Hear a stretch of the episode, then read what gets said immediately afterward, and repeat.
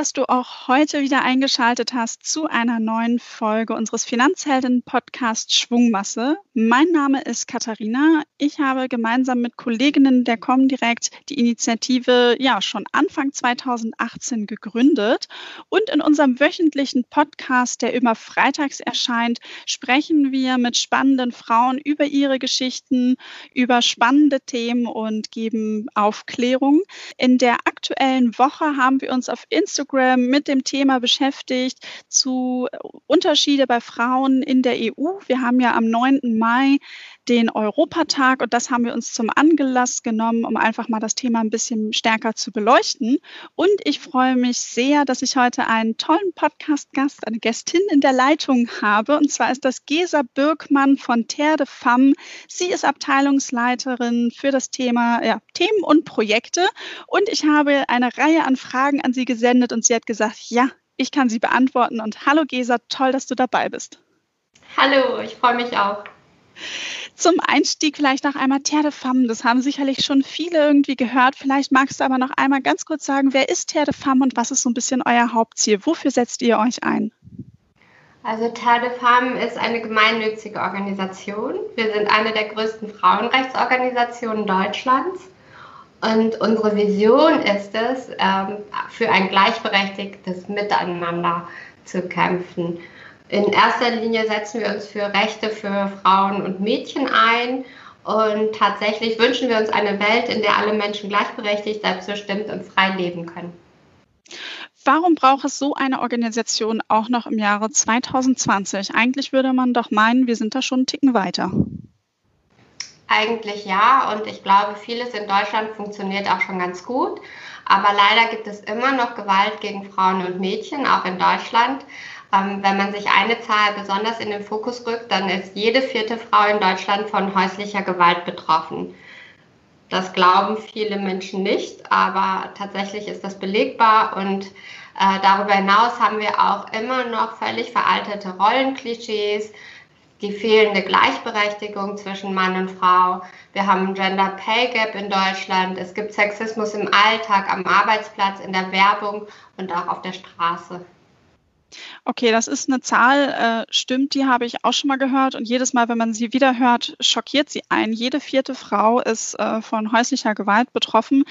Ähm, was bietet ihr an oder was würdet ihr auch Frauen raten, die sagen, ich bin, befinde mich in so einer Lage? Wie kann man sozusagen sich dort bei euch Hilfe suchen? Also wir haben keine direkte Beratung, wir machen politische Lobbyarbeit. Wir versuchen Politik und Gesellschaft darüber aufzuklären, dass ähm, wir halt einfach ein Gewaltproblem in Deutschland auch haben und ein Sexismusproblem und versuchen eben Dinge zu ändern, indem wir Politiker, Politiker davon überzeugen, Gesetze zu verändern, zu modifizieren, neue Gesetze auf die Straße zu bringen, Hilfsorganisationen und Einrichtungen zu installieren und ähm, einen besseren Schutz äh, für Frauen und Mädchen zu gewährleisten. Wenn äh, Frauen sich an uns wenden und äh, Beratung suchen, was sie machen können, also wir verweisen natürlich immer auf das bundesweite Hilfetelefon und auf die unterschiedlichen Einrichtungen. Grundsätzlich ähm, ist immer der Rat darüber reden, nicht schweigen und ähm, wenn man den Mut hat, es natürlich auch öffentlich machen, aber unbedingt sich Hilfe suchen und nicht jahrelang ähm, versuchen, das zu verdrängen oder zu denken, es gibt, ähm, es wird sich von selbst lösen. Und darüber hinaus gibt es eine Vielzahl von Projekten und Kampagnen. Eine starten wir auch, ähm, wo es um Sexismus im Alltag geht, wo jedermann, also nicht die Betroffenen, sondern halt jeder Zuschauer, jede Zuschauerin auch etwas machen kann. Da hast du jetzt schon mal ein Projekt genannt, an dem du äh, derzeit wahrscheinlich auch mitarbeitest, an der Kampagne, die jetzt startet. Aber was sind so weitere Projekte und Themen, die du mit vorantreibst? Also ich betreue mit meinem Team einmal äh, das Kinderkopftuchverbot, ähm, weil wir eben der Meinung sehen, sind, äh, dass so ein äh, Kopftuch in der Schule, im Kindergarten, in der Kita für Mädchen einfach eine Ungleichbehandlung bedeutet, eine Sexualisierung und wir der Meinung sind, sie sollten sich in Deutschland in einem Bereich, im Bildungsbereich zumindest ohne Kopftuch bewegen können. Darüber hinaus ähm, kämpfen wir für ein Sexkaufverbot. Das bedeutet die Entkriminalisierung von Prostituierten, die Nachfrage zu senken, freier zu bestrafen und eben ähm, äh, staatlich finanzierte Ausstiegsmodelle und Schutz für Prostituierten zu schaffen. Das sind so zwei Projekte. Unsere letzte Kampagne richtete sich gegen Hasskriminalität, ähm, Gewalt in der Sprache. Das war die Kampagne Unhate Women. Da haben wir Rap-Texte, Deutsch-Rap-Texte unter die Lupe genommen, äh, wie sehr die sexistisch, frauenverachtend und ähm, gewaltverherrlichend auch sind. Ähm, das erfahren wir je, also täglich eigentlich auf unseren Social-Media-Kampagnen. Nicht nur wir, sondern viele Tausende von Frauen und Mädchen sind betroffen im Netz und wollen darauf aufmerksam machen mit der Kampagne, ähm, dass alle ein ganz einfaches Zeichen setzen können, wann immer sie äh, Sprachgewalt begegnen im Netz, dass sie unter dem Hashtag Unhate Women darauf aufmerksam machen können und auch selbst sagen können, ich bin dagegen. Okay. Weißt du denn, wie oft der Hashtag so genutzt wurde? Wie, wie kam das an? Also die Kampagne, die ist durch die Decke geschossen. Als wir rauskamen, war zwei Wochen relativ ruhig, weil einfach äh, eine Gewalttat, eine andere ähm, in den Medien präsent war, was natürlich auch richtig war. Wie oft dieser Hashtag genutzt worden ist, das kann ich gar nicht mehr sagen. Also wenn man Google eingibt, das sind Hunderttausende von Einträgen und unsere Videos sind tausendfach geklickt.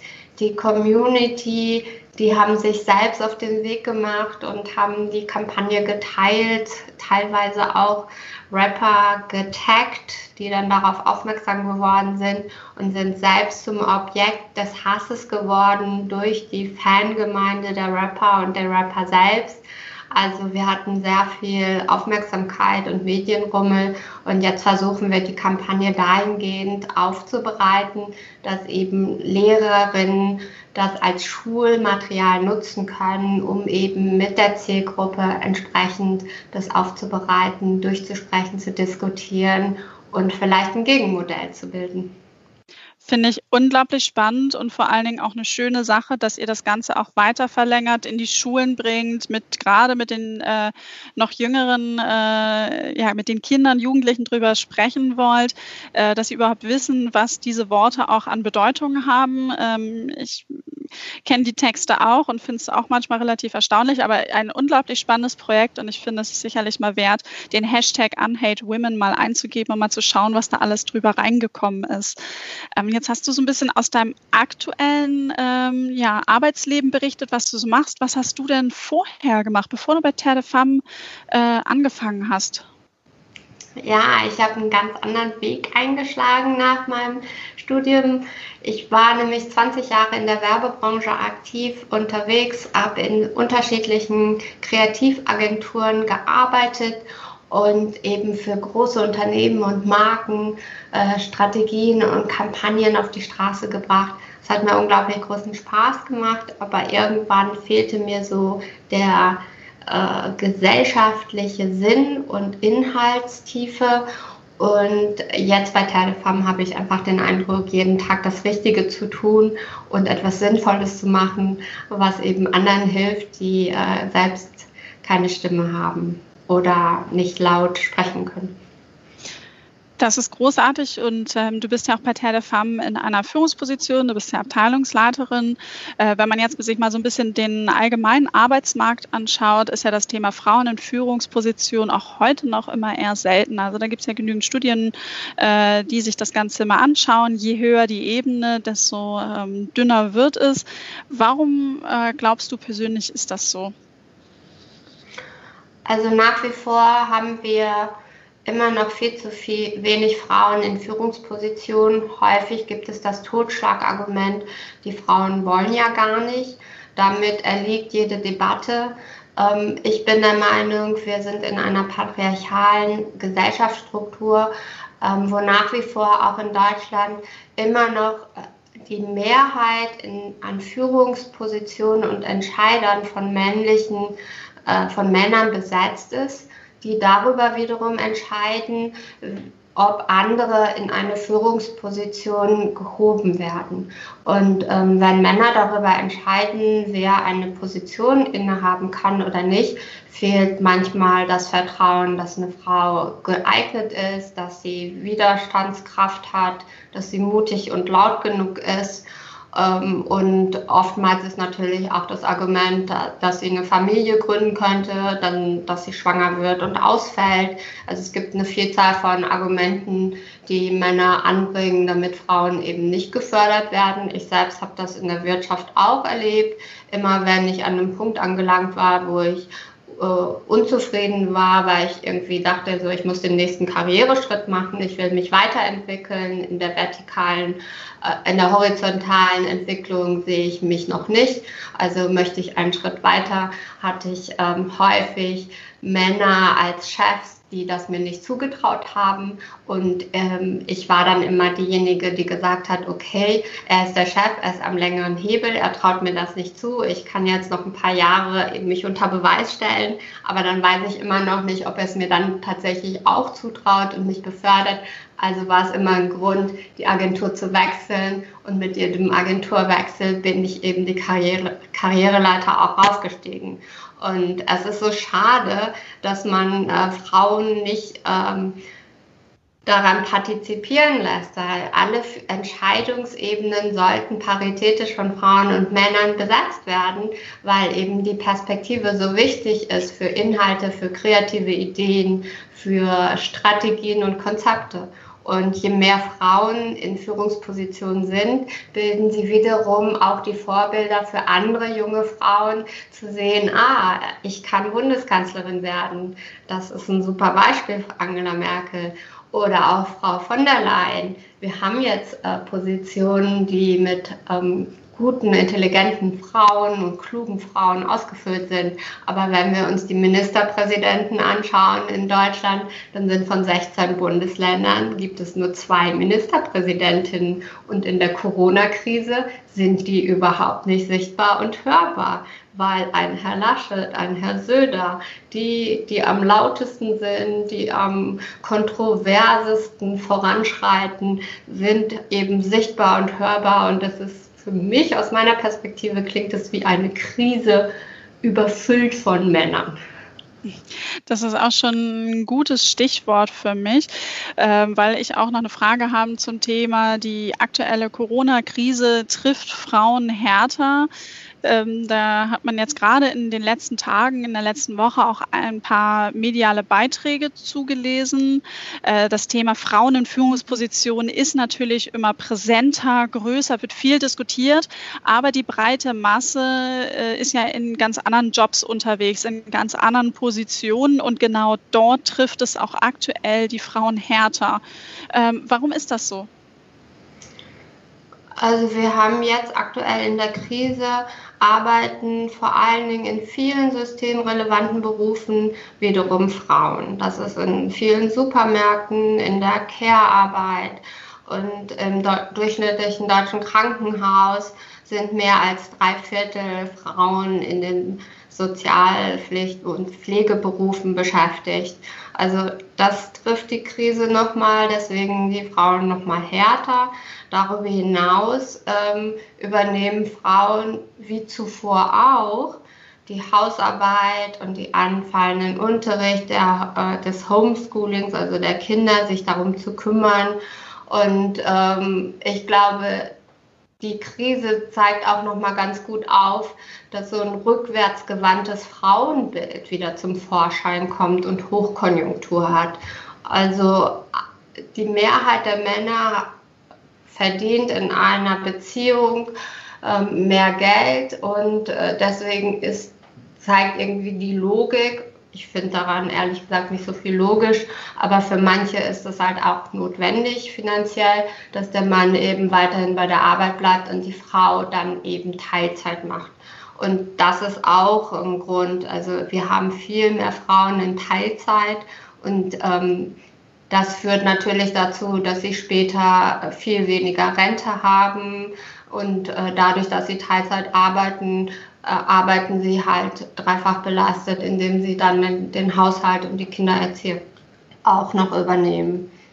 Ähm, zusätzlich in, äh, durch Corona äh, treten, also beobachten wir einen Anstieg an häuslicher Gewalt, die in erster Linie Frauen betreffen. Und es ist noch viel schwieriger als zuvor gewesen, für Frauen zum Beispiel eine schwierige Schwangerschaft abzubrechen. Die Hürden sind besonders groß in einer Krise da sprichst du schon gleich eine Reihe von Problemen und auch ähm, ja, so ein bisschen auch Ungerechtigkeiten an. Gibt es noch weitere Themen, die aktuell sichtbarer werden durch die Krise? Also die Krise zeigt natürlich auch, ähm, was wir vorher eigentlich auch schon gemerkt haben, dass Frauen viel mehr in den Bereichen ähm, beschäftigt sind, die unterbezahlt sind. Also das ist immer so ähm, das, was jetzt sehr offensichtlich wird. Die ganzen Pflege- und Erziehungsberufe sind Berufe, die mehrheitlich von Frauen belegt sind und ähm, sie verdienen aber ungleich weniger Geld als ähm, Männer in anderen Berufsgruppen. Also diese Ungleichheit wieder in unserer Gesellschaft, äh, dass Pflege- und Care-Arbeit äh, von Frauen besetzt ist und ähm, mathematisch, äh, naturwissenschaftliche Team von Männern. Also dieses Rollenverständnis ist nach wie vor bei uns da und jetzt in der Krise verstärkt sich das Ganze nochmal. Du hast es gerade schon angesprochen. Ähm, die Unterschiede zwischen den Einkünften zwischen Frauen und Männern. Äh, wir lesen das Ganze ja auch an, de, ab an dem sogenannten Gender Pay Gap. Ähm, da gibt es ja auch unterschiedliche Erhebungen, ähm, Zahlungen, wie groß die Lücke zwischen den Einkommen von zwischen Frauen und Männern dort ist. Ähm, ist immer wieder spannend, die Zahlen da zu beobachten und auch zu sehen. Aber was kann man daraus nicht ablesen und welche Kennzahlen sind darüber hinaus auch wichtig, sich nochmal das anzusehen, um das das Ganze auch ein bisschen in Relation zu setzen und nicht nur auf dieses, ist mal sehr medial stark gespielt, dieses Gender Pay Gap?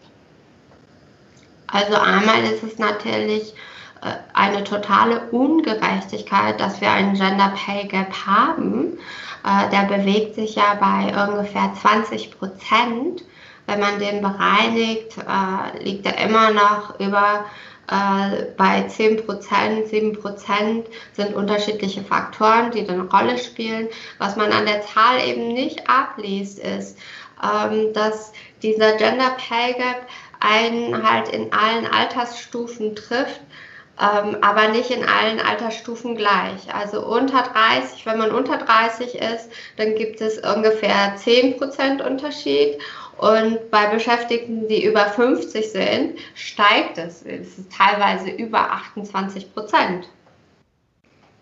Außerdem sind durch den Gender Pay Gap Frauen in Deutschland viel eher von der Altersarmut bedroht. Also die Altersrente von Frauen liegt im Schnitt um 53 Prozent niedriger als die von Männern.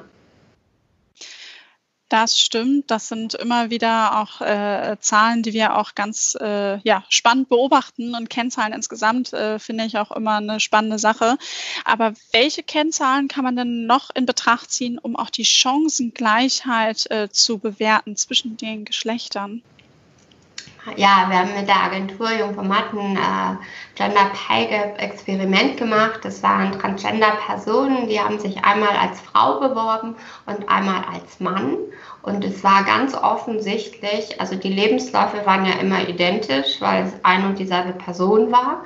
Und es war sehr offensichtlich, dass sie als Frau ohne dass äh, es irgendwelche fachlichen Unterschiede gab. Allein im äußeren Erscheinungsbild sie als Frau erkennbar war und dadurch ihr eine andere ähm, Verantwortung, eine andere äh, Durchsetzungskraft zugemutet wurde und sie äh, einen Job angeboten wurde, der um ein Vielfaches weniger bezahlt wurde als für den Mann.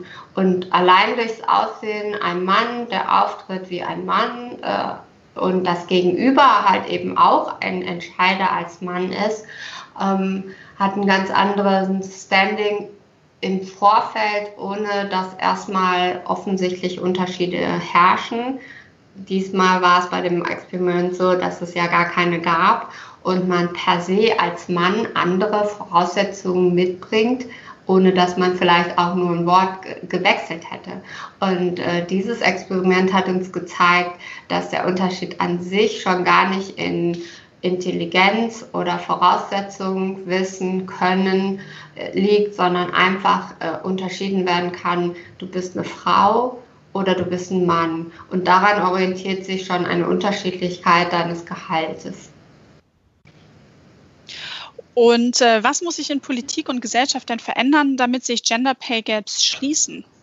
Also ein wichtiger Punkt wäre natürlich, dass äh, das Ehegattensplitting in Deutschland äh, sich ändert, dass wir das abschaffen, weil es eine Ungerechtigkeit schafft. Es fördert eben ein altes Rollenklischee in erster Linie, wenn einer der beiden Ehegatten sehr viel mehr verdient als der andere.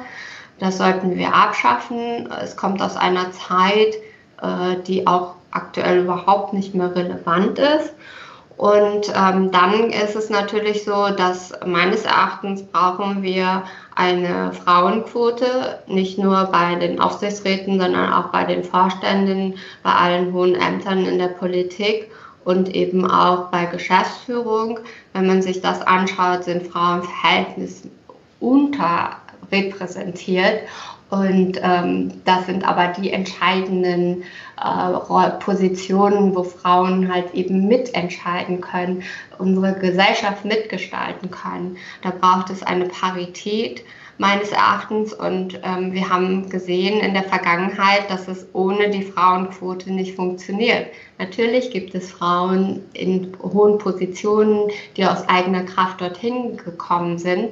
Und ähm, darüber hinaus gibt es aber zu wenig äh, weibliche Entscheider, die äh, andere Frauen protegieren, fördern könnten. Und ähm, wenn es kein Gesetz gibt, ich bin sehr traurig, dass es ein Gesetz geben müsste, wie so eine Frauenquote. Ähm, wir bräuchten aber eine, damit der, die Umsetzung einfach in Gang gebracht wird und wir nicht nochmal 50 Jahre oder 100 Jahre, wie es beim Frauenwahlrecht war, 100 Jahren hatten wir das erst, 100 äh, Jahre vergehen müssen, bis wir äh, eine Art Gleichberechtigung von Mann und Frau in äh, hohen Positionen haben. Jetzt hatte ich ja eingangs auch gesagt, ähm, wir haben uns ja die ähm, Lage von Frauen in der EU so ein bisschen angeschaut und wollten mal so ein bisschen den Blick erweitern in unserer aktuellen Themenwoche, die wir auf Instagram ja auch spielen.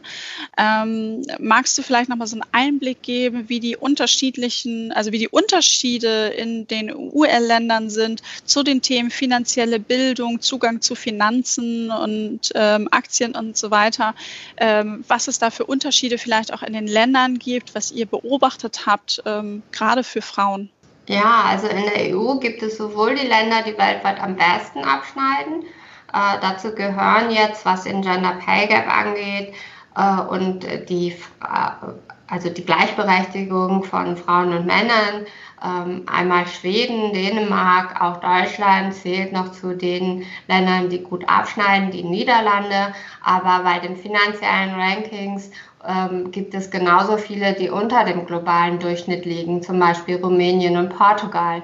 Und ähm, die Ergebnisse für die EU, die stimmen auch damit überein, dass ähm, andere entwickelte Volkswirtschaften, nämlich zum Beispiel mit Personen mit niedrigem Einkommen, Frauen, junge Menschen und weniger gebildete Menschen mit Lese- und Schreib Fähigkeiten durchweg immer schlechter abschneiden als alle anderen. Also das ist etwas, was man einfach faktisch äh, belegen kann.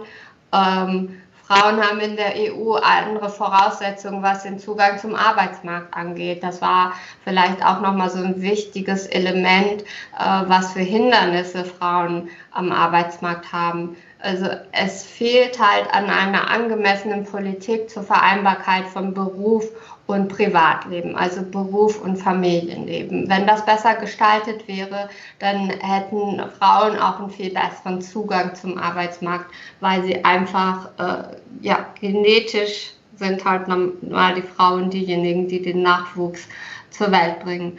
Und ähm, es bedarf auch steuerlicher Anreize für äh, Frauen im gesamten Arbeits- und Bildungssystem. Äh, wir bräuchten eine bessere Verteilung, Anerkennung und auch ähm, ja, wie soll ich sagen, dass wir es auch äh, allen Menschen äh, gleichermaßen zutrauen, welche Studienfächer und welche Berufe sie wählen. Also ganz häufig verkennen wir, dass schon in der Schule, im Bild, äh, also unterem Bildungsweg, schon quasi so ein Grundstein dafür gelegt wird, in welche Berufe, welche Fächer man später studieren will und welchen Beruf man darüber hinaus ähm, dann ausübt. Äh, der dann natürlich auch dazu führt, dass es ein finanzielles Ungleichgewicht gibt, weil eben, wie vorhin schon gesagt, während der Krise, dass halt viel mehr Frauen die Berufe ähm, innehaben, die wesentlich schlechter bezahlt werden. Und ähm, bei dem Thema Bildung äh, kann man halt auch nochmal sagen, es gibt eigentlich in der EU viel mehr Frauen mit Hochschulabschlüssen als Männer, aber ähm, das spiegelt sich in den Positionen und in den gut bezahlten Jobs eben überhaupt nicht wider. Viel mehr Frauen arbeiten in Teilzeit und überproportional viele ähm, sind halt äh, damit konfrontiert, dass wenn sie eine Familie gründen wollen, also es ist immer die Abwägung zwischen, gründe ich eine Familie, will ich Familie, ist das mir wichtig oder ist mir Karriere und Job wichtig? Und das sollte man Frauen politisch einfach erleichtern, dass sie diese Entscheidung einfach nicht treffen müssen, sich für oder gegen etwas entscheiden zu müssen. Das sind so Punkte, die unbedingt zwingend wichtig ist. Wenn man jetzt im europäischen äh, wenn man sich Europa anschaut und man äh, vielleicht Deutschland im Vergleich sieht, ähm, von welchem Land könnten wir lernen? Das ist auf jeden Fall Schweden. Da sind 46 Prozent Frauen im Parlament vertreten, 50 Prozent im Kabinett. Also die haben so gut wie eine Parität politischer Art. Und ähm, natürlich ist auch dort nicht alles perfekt. Also wenn man äh, sich die Zahl der weiblichen Geschäftsführerinnen anschaut vom börsennotierten Unternehmen, sind es in Schweden nur 8 von 269. Auch in Schweden verdienen die Frauen im Durchschnitt weniger als die Männer. Liegt ungefähr bei 15 Prozent in der gesamten politischen äh, Gesetzgebung ist Schweden aber ein absoluter Vorreiter, weil sie eben so viele Gesetze auf die Straße gebracht haben, die diesen Wunsch nach äh, Gleichberechtigung in der Gesellschaft, den zu schaffen, ähm, immer an vorderster Front mitdenken. Und da können wir noch sehr viel lernen in Deutschland wo wir sagen können, dass Deutschland viel weiter ist als ein anderes europäisches Land ähm, im Vergleich. Es gibt immer unterschiedliche Parameter, es gibt Vorteile und Nachteile, aber nehmen wir Deutschland im Vergleich zu Bulgarien. Da ist es tatsächlich so, dass ähm, in Bulgarien 55 Prozent äh, Frauen in Vollzeit arbeiten und 60 Prozent, also eine sehr, sehr hohe Anzahl. Aber der Gender Pay Gap bei der Rente beträgt 28 Prozent. Das ist unglaublich hoch. Und ähm, das äh, spiegelt eigentlich gar nicht das wider, was äh, sagt, es sind unglaublich viele Frauen in Vollzeit in Bulgarien beschäftigt, aber bei der Rente ist äh, ein Gender Pay Gap von 28 Prozent. Das sind äh, total interessante Zahlen ähm, und vielen, vielen Dank, dass du das so ausführlich auch erläutert hast und schon auch mal so ein bisschen die Unterschiede zu dem Thema Chancengleichheit. Und du hast mir auch direkt schon, ich habe dich einfach reden lassen, weil es war so spannend zuzuhören, äh, die Frage direkt beantwortet für mich, äh, welche Länder machen es gut und wovon können wir noch lernen. Ähm, jetzt habe ich mich nochmal gefragt, gibt es Länder auch in der EU, wo ihr sagt, dass die Rolle der Frau eine deutlich andere ist, als wie wir sie hier in Deutschland haben? Also ich glaube, ähm, was wir sehen können, ist natürlich auch so die äh, rückwärtsgewandte ähm, oder rechtspopulistische Politik, die wir in Ungarn und auch in Polen sehen ich würde mal denken, generell ist in Europa, ob West- oder Osteuropa, äh, das Frauenbild äh, im Vergleich zu den letzten äh, 100 Jahren hat sich sehr, sehr stark geändert. Aber je ähm, rechtspopulistischer eine Regierungsbildung ist, äh, davon können wir ausgehen, desto ähm, mehr werden die, äh, die Rechte und Möglichkeiten für Frauen gleichberechtigt äh, zu leben, wie wir es uns nach einem humanistischen Weltbild vorstellen, eingeschränkt und erschwert. Das kann man, glaube ich, ablesen. Und ähm, nach wie vor ist es so, also wenn man den Blick über Europa hinaus in die Türkei äh, schaut, die ja nur teilweise zu Europa gehört und ein Teil zu Asien, da sieht man ja sehr deutlich, dass es ein unglaublich fortschrittliches Land war und ist und dass die, äh, durch die aktuelle Regierung und die Repressalien die Rechte von Frauen ungleich mehr eingeschränkt worden sind und immer noch werden, als es zuvor war. Vielen Dank für, äh, für den Einblick. Und wir haben ja ähm, ganz viel auch über das Thema Finanzen gesprochen. Seit wann spielt denn das Thema Geld äh, für dich speziell in deinem, in deinem privaten Leben auch eine, eine größere Rolle? Und wie sehr beschäftigst du dich selber auch damit? Also ich kann mich erinnern, dass ich als, also ich habe einen Bruder und eine Schwester, dass ich natürlich immer beim Taschengeld schon gefeilscht habe und auf gar keinen Fall weniger haben wollte als mein Bruder. Das war ja klar was meine Eltern auch gar nicht vorgesehen hatten, aber es war lustig, wie wir äh, darum verhandelt und gekämpft haben. Äh, so richtig mit Finanzen habe ich mich beschäftigt, seitdem ich wirklich im Arbeitsleben Fuß gefasst habe und besonders beschäftigt habe ich mich in jedem Personalgespräch. Also das kennt wahrscheinlich jede, die arbeitet, dass ähm, Chefs nicht von alleine darauf kommen, dass man vielleicht eine Anerkennung mit, mit mehr Gehalt honorieren könnte. Also ich habe in meinen Personalgesprächen immer das Gehaltsthema auf den Tisch gebracht und habe dafür gekämpft, dass ich dort eine Anerkennung erhalte und habe auch jegliche Argumente, die mir entgegengebracht wurden, vom Tisch gefegt, äh, weil ich immer gesagt habe, das ist ja schön und gut, wenn ihr als Chefs eine Nullrunde macht, aber das betrifft mich ja nicht. Und äh, da gab es auch kein schlüssiges Gegenargument.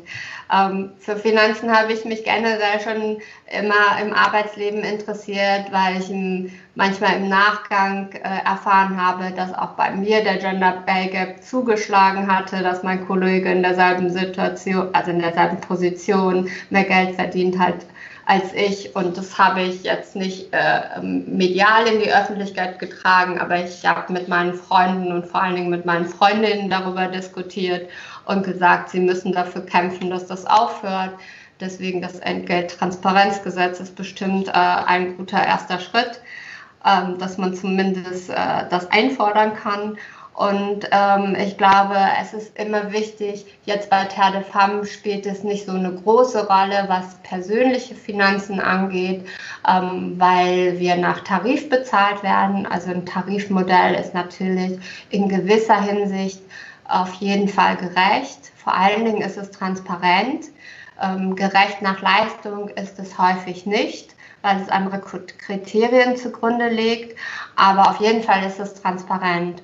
Und äh, jetzt ist es für mich einfach ein Anliegen halt äh, für finanzielle Gerechtigkeit äh, der für Frauen und Mädchen halt zu kämpfen, die das selber für sich nicht können. Und ähm, finanzielle Unabhängigkeit ist einfach das, äh, die Basis für äh, Glück und Zufriedenheit und mit sich selbst im Rein zu sein und nach außen hin eine vollkommene, vollkommene Freiheit zu führen ein guter Impuls auch nochmal zum Abschluss, vor allen Dingen ähm, ja das, was du nochmal eben erzählt hast zum Thema Gehaltsverhandlung, dass man das Thema auf den Tisch bringen soll, nicht darauf warten, dass es angesprochen wird, sondern das selber mit einbringen.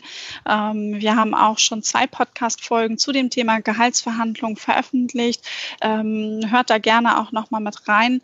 Ist super ähm, interessant und spannend und da kann man, glaube ich, viel nochmal immer für sich mitnehmen. Gesa, zum Abschied nochmal drei Fragen, die du einfach noch mal kurz und mit dem ersten Impuls, der dir einfällt, beantworten kannst. Und zwar meine erste Frage: Finanzielle Freiheit bedeutet für dich was? Unabhängigkeit. Dein Wunsch für die Zukunft? Ich wünsche mir eine Welt ohne Gewalt und ohne Armut und vor allen Dingen eine Welt mit Gleichberechtigung, Selbstbestimmung, finanzieller Unabhängigkeit für Frauen und Mädchen und nie wieder ein Gender Pay Gap. Und wenn du einen Tag lang Bundeskanzlerin wärst und eine Sache verändern könntest, was wäre das? Ich würde Parität und Gleichberechtigung fordern und direkt umsetzen. Gesa, vielen, vielen lieben Dank für deine Zeit. Wir haben äh, dich relativ spontan angefragt und ich habe mich unglaublich gefreut, dass du dir die Zeit genommen hast, mir all meine Fragen zu beantworten. Ich hoffe, es hat ja auch ein wenig Spaß gemacht und ich äh, wünsche dir und deinem ganzen Team für eure weitere Arbeit noch alles Gute. Ähm, ich werde mir jetzt auf jeden Fall gleich auch nochmal den Hashtag UnhateWomen anschauen, weil ich es ein unglaublich spannendes Projekt finde und ähm, wünsche dir noch einen schönen Tag und sage noch einmal Danke. Danke, Katharina. Es hat mir großartig viel Spaß gemacht und ich hoffe, dass alle Frauen und Mädchen für sich selbst kämpfen, für ihr Gehalt kämpfen, für finanzielle Unabhängigkeit und vor allen Dingen für Gleichberechtigung. Das hoffe ich auch. Bis dann. Tschüss.